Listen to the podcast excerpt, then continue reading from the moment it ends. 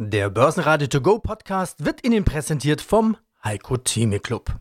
Werden Sie Mitglied im Heiko Theme Club. heiko-theme.de Der Börsenpodcast. Börsenradio Network AG. Das Börsenradio. Marktbericht. Im Studio Peter Heinrich. Der DAX schloss am Mittwoch bei plus 1,3% mit 11.802 Punkten. MDAX plus 1,88 bei 25.456 Punkten. Der ATX plus 2%, 2.943. Heute haben wir für Sie im Programm Reni Zeyer zur SMB. Eigenkapital von 158 Milliarden und an der Börse mit nur 500 Millionen, ein Zwerg. Heiko Thieme mit einer gefühlte, perverse Börsenstrategie, die viel Disziplin abverlangt, aber sie erzeugt bessere Resultate. Digitale Trends auf der Gamescom. Echte Rezession der deutschen Industrie, technische Rezession oder Psychologie mit Carsten Klude und Dr. Krämer von der Commerzbank sagt, die deutsche Wirtschaft ist im Graubereich zwischen einer Rezession und mager Wachstum. Und nun meine Kollegen Andy Groß und Brian Morrison starten mit dem Marktgeschehen vom Mittwoch. Wir blicken auf unseren Markt, auf den DAX. Der zeigt sich am Mittwoch positiv. Was gibt es denn, was ihn so beschwingt? Ja, man kann das vielleicht präzisieren, überraschend positiv. Denn die Vorgabenseite, die gibt das äh, eigentlich überhaupt nicht her. Der Dow Jones hat gestern wieder verloren, knappen Prozent, 0,7 Prozent ging es abwärts. Gleiches auch für Nasdaq und für den S&P 500. Man kann es vielleicht so erklären, wir haben seit einigen Tagen schon so eine Schaukelbörse. Das heißt, die Anleger tappen so ein bisschen nach vorne, probieren es, äh, dann funktioniert das vielleicht nicht, dann, dann gehen sie wieder zurück und das Pendel schlägt in die andere Richtung aus. Jetzt heute Morgen waren wir äh, zunächst einmal mehr oder weniger unbewegt gestartet, aber haben dann eben zugelegt mit dem Sprung zunächst einmal über 11.700 und jetzt, wenn wir so weitermachen, dann äh, sind die 11.800 auch gar nicht so weit. Wir haben sie mal ganz kurz gesehen im Hochstand heute mit 11.813 Punkten. Es ist nach wie vor die Situation die, dass die Anleger einfach mal gucken, was die Notenbanken machen. Da haben wir zwei wichtige Termine in dieser Woche. Der eine in Richtung Wochenende und zwar Jackson Hole. Dieses Notenbanker-Treffen weltweit, wo man erhofft, äh, knackige Aussagen von Jerome Powell, dem Chef der amerikanischen Notenbank, wie er sich aufstellt. Er hat ja von seinem amerikanischen Präsidenten eine richtige Breitseite bekommen. Auch persönlich hat äh, Trump ihn angegriffen, hat gesagt, dem fehlen einfach die Visionen.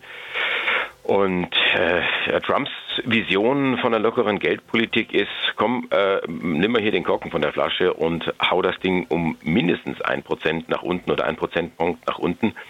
Und das, das kann er machen, kann das sagen, so kennt man das von ihm auch. Aber die Notenbank kennen, die amerikanische Notenbank ist äh, absolut unabhängig und guckt sich eben andere Themen an. Und da kann der Präsident toben und twittern, äh, was er will. Aber wie dann das Wording letztendlich wieder ist. Und es sind ja auch äh, Reden geplant von allen anderen wichtigen Notenbankern. Also da wartet man ein bisschen und ich sagte ja zwei wichtige Termine. Der andere, der kommt ja schon heute Abend. Und zwar sind das die sogenannten Fed Minutes, also das Protokoll der jüngsten Notenbanksitzung. Und das war ja die Notenbanksitzung, wo die Amerikaner ihre Zinsen gesenkt haben und auch von einem ganzen Maßnahmenpaket der quantitativen Lockerung beziehungsweise geldpolitischen Maßnahmen, so muss ich konkret oder korrekterweise sagen, gesprochen haben.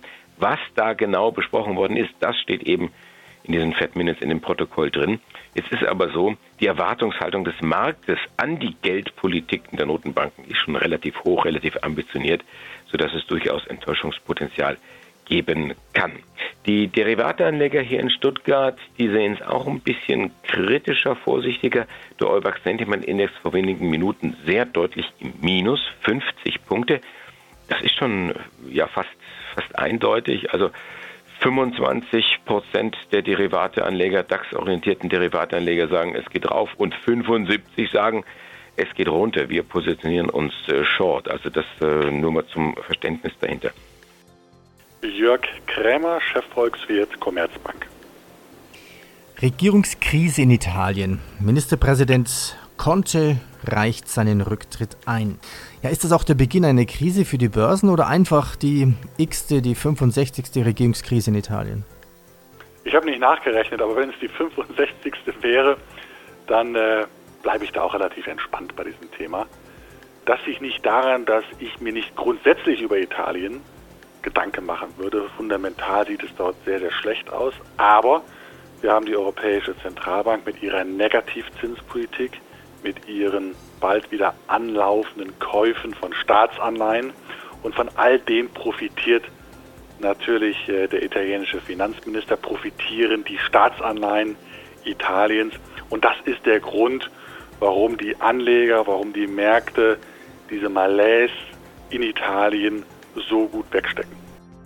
Hallo, mein Name ist Ronny Zeyer, ich bin Publizist hier in Zürich und meine Spezialgebiete sind Finanz- und Wirtschaftsthemen. Ja, das ist schon, schon spannend. Das ist auch der Grund, warum ich Sie angerufen habe. Sie haben jetzt einen Artikel geschrieben, ganz aktuell für die Ausgabe der Weltwoche, über einen Schweizer Aktienwert. Und das ist eben die Schweizer Nationalbank. Thema von Ihnen war, ist die Schweizer Nationalbank auch eine Volksbank? Spannend ist das schon, weil sie ist ja nur eine von vier Banken weltweit, die es an der Börse überhaupt zu kaufen gibt. Wieso? Richtig. Gibt es sowas da eigentlich? Wir tatsächlich bei den Schweizer Besonderheiten. In der Schweiz wird nämlich über das meiste, was es hier so gibt, tatsächlich und echt abgestimmt.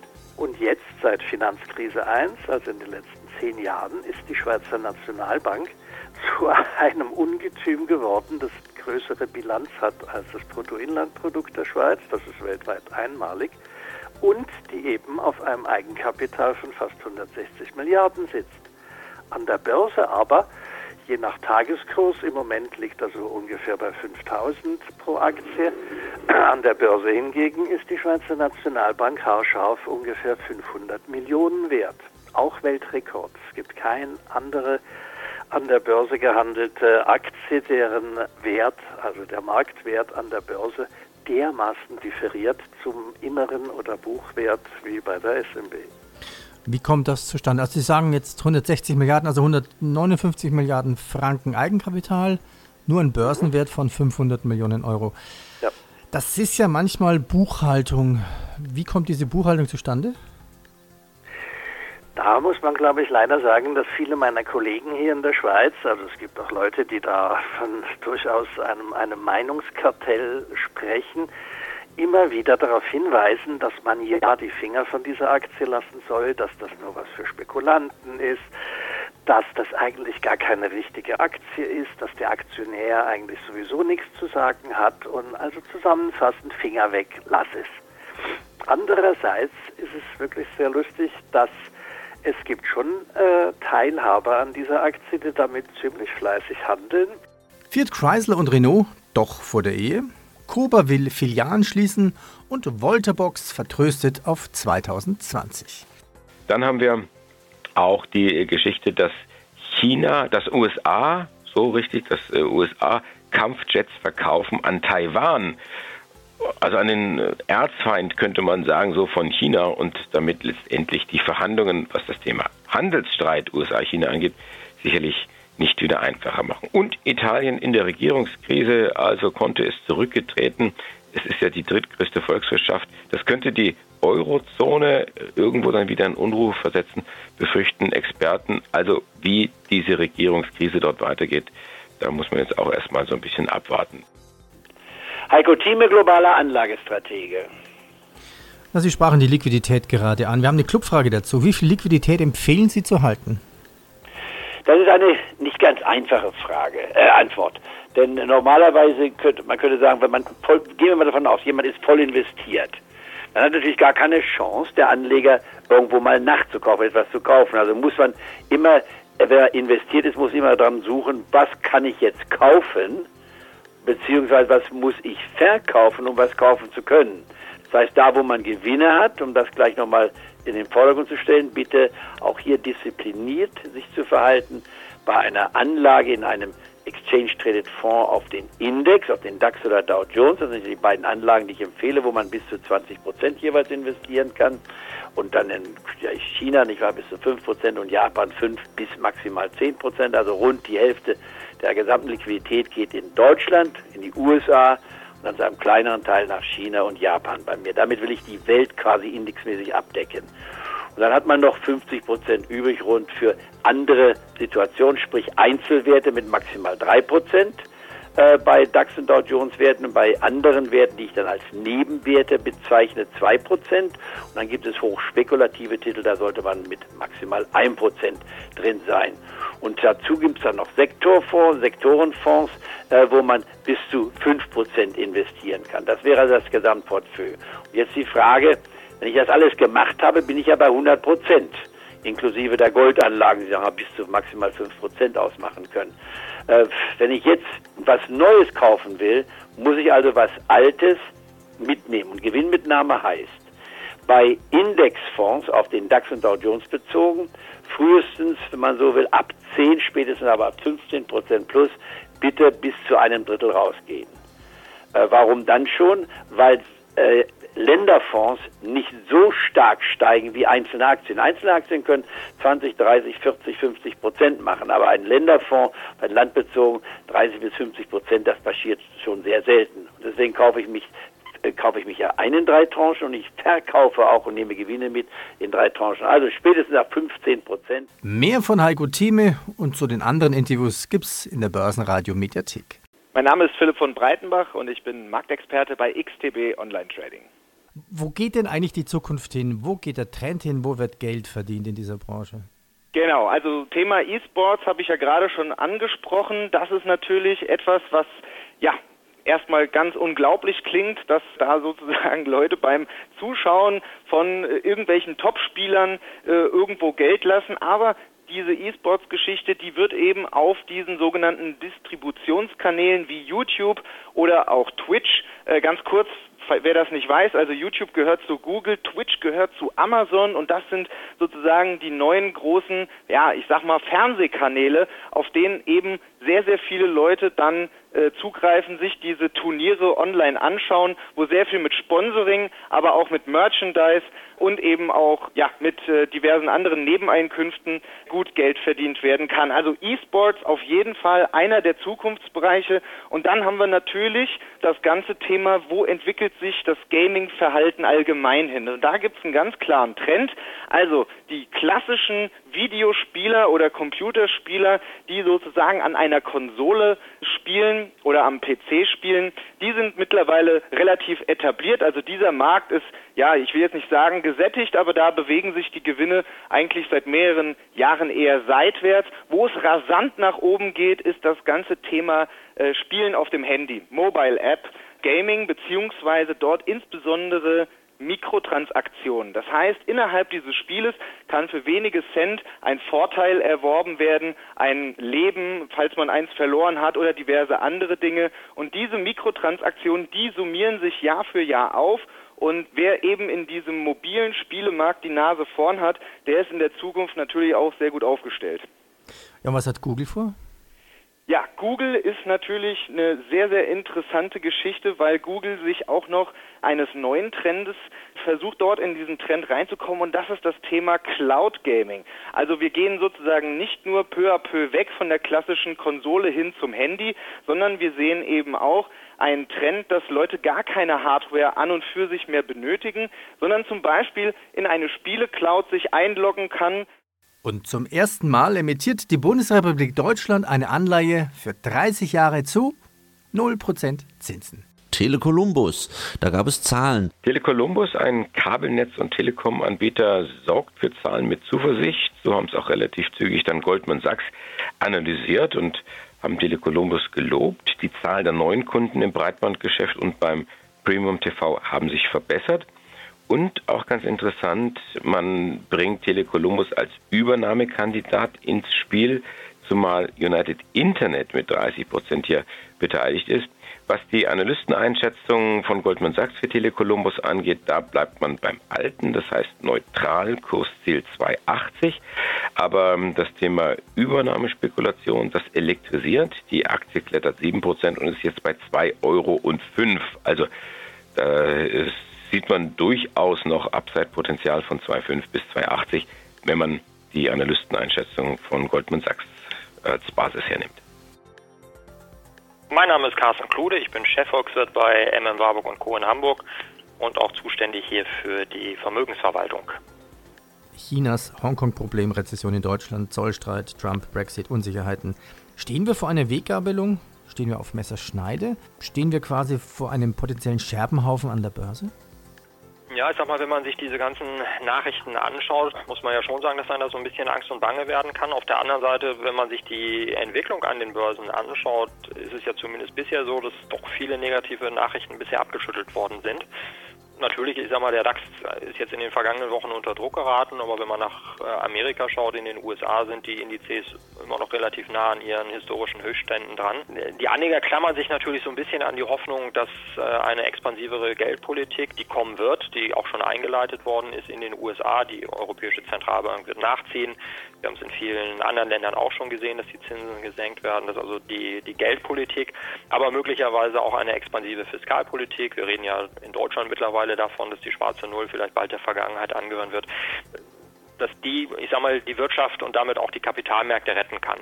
Da ist das Rennen, wie gesagt, momentan, denke ich, äh, ziemlich offen. Die Erwartungen der Anleger sind hoch, das muss man auch sagen. Also gerade so im Hinblick auf das, was die Notenbanken liefern wollen, wenn man sich die Erwartungen anschaut, also in Amerika 100 Basispunkte Zinssenkung in den nächsten zwölf Monaten, auch von Seiten der Europäischen Zentralbank ein Cocktail mit niedrigeren Zinsen, mit einem deutlichen Anleiheaufkaufprogramm.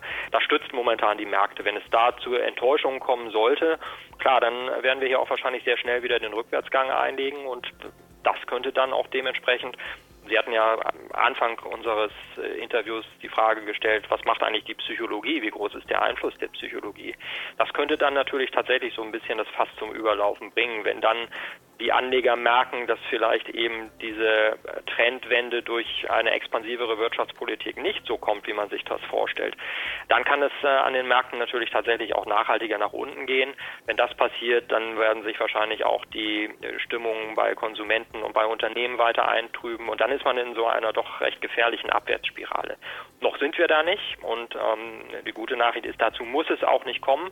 Aber ich sage mal, den Schlüssel für die Entwicklung halten, glaube ich, im Moment tatsächlich eben auch die Notenbanken in der Hand.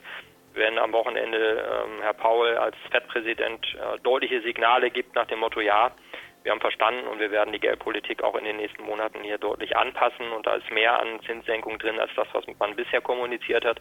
Dann werden die Börsen, glaube ich, da das Ganze positiv interpretieren und dann ist auch diese, diese Gefahr einer negativen psychologischen Abwärtsspirale erst einmal, vielleicht nicht dauerhaft, aber doch erst einmal gebannt. Aber wie gesagt, das wird man sich genau anschauen müssen.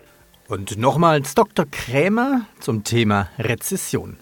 Ja, normalerweise äh, ist es eigentlich klar. Äh, wir haben jetzt schon gesehen, dass die Unternehmen, dass die Analysten ihre Schätzungen für die Gewinne, die die DAX-Unternehmen in diesem und im kommenden Jahr erwirtschaften, dass sie diese Gewinnerwartungen massiv zurückgenommen haben. Alleine die Erwartungen für die Unternehmensgewinne der im DAX notierten Unternehmen für das Jahr 2019, also für das laufende Jahr, haben sie in den zurückliegenden anderthalb Jahren um 20 Prozent zurückgenommen.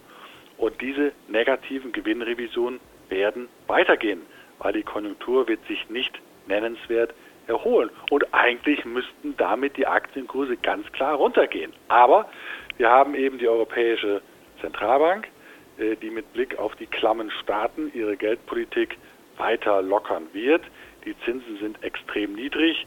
Alle Bundesanleihen haben eine negative Rendite und in diesem Umfeld, ja, äh, erscheinen natürlich Aktien dann relativ attraktiver als Anleihen. Und äh, deshalb erwarte ich, dass wir weiter es zu tun haben mit einer Schaukelbörse. Also an schlechten Tagen leidet die Börse unter den Folgen des Handelskrieges, also unter den rückläufigen Gewinnen der Unternehmen. Und an guten Tagen greifen Anleger wieder zu, ja, die mit Anleihen nichts mehr verdienen können. Und in diesem Spannungsfeld, denke ich, wird sich die Börse weiterentwickeln und ich kann nur empfehlen, an Tagen, wo es mal ordentlich kracht, zuzukaufen. Wenn man bereit ist, gewisse Risiken natürlich zwischenzeitlich einzugehen. Börsenradio Network AG Marktbericht Der Börsenradio To Go Podcast wurde Ihnen präsentiert vom Heiko Theme Club. Werden Sie Mitglied im Heiko Theme Club. heiko-theme.de